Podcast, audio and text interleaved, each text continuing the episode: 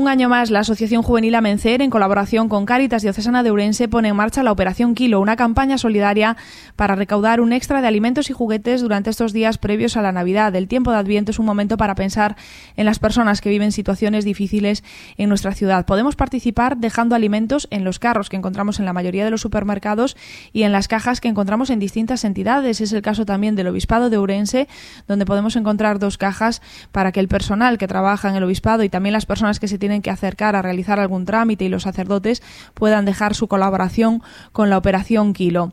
Hasta el día 22 de diciembre se puede colaborar, es una buena ocasión para compartir con las personas que más lo necesitan en estos días previos a la Navidad.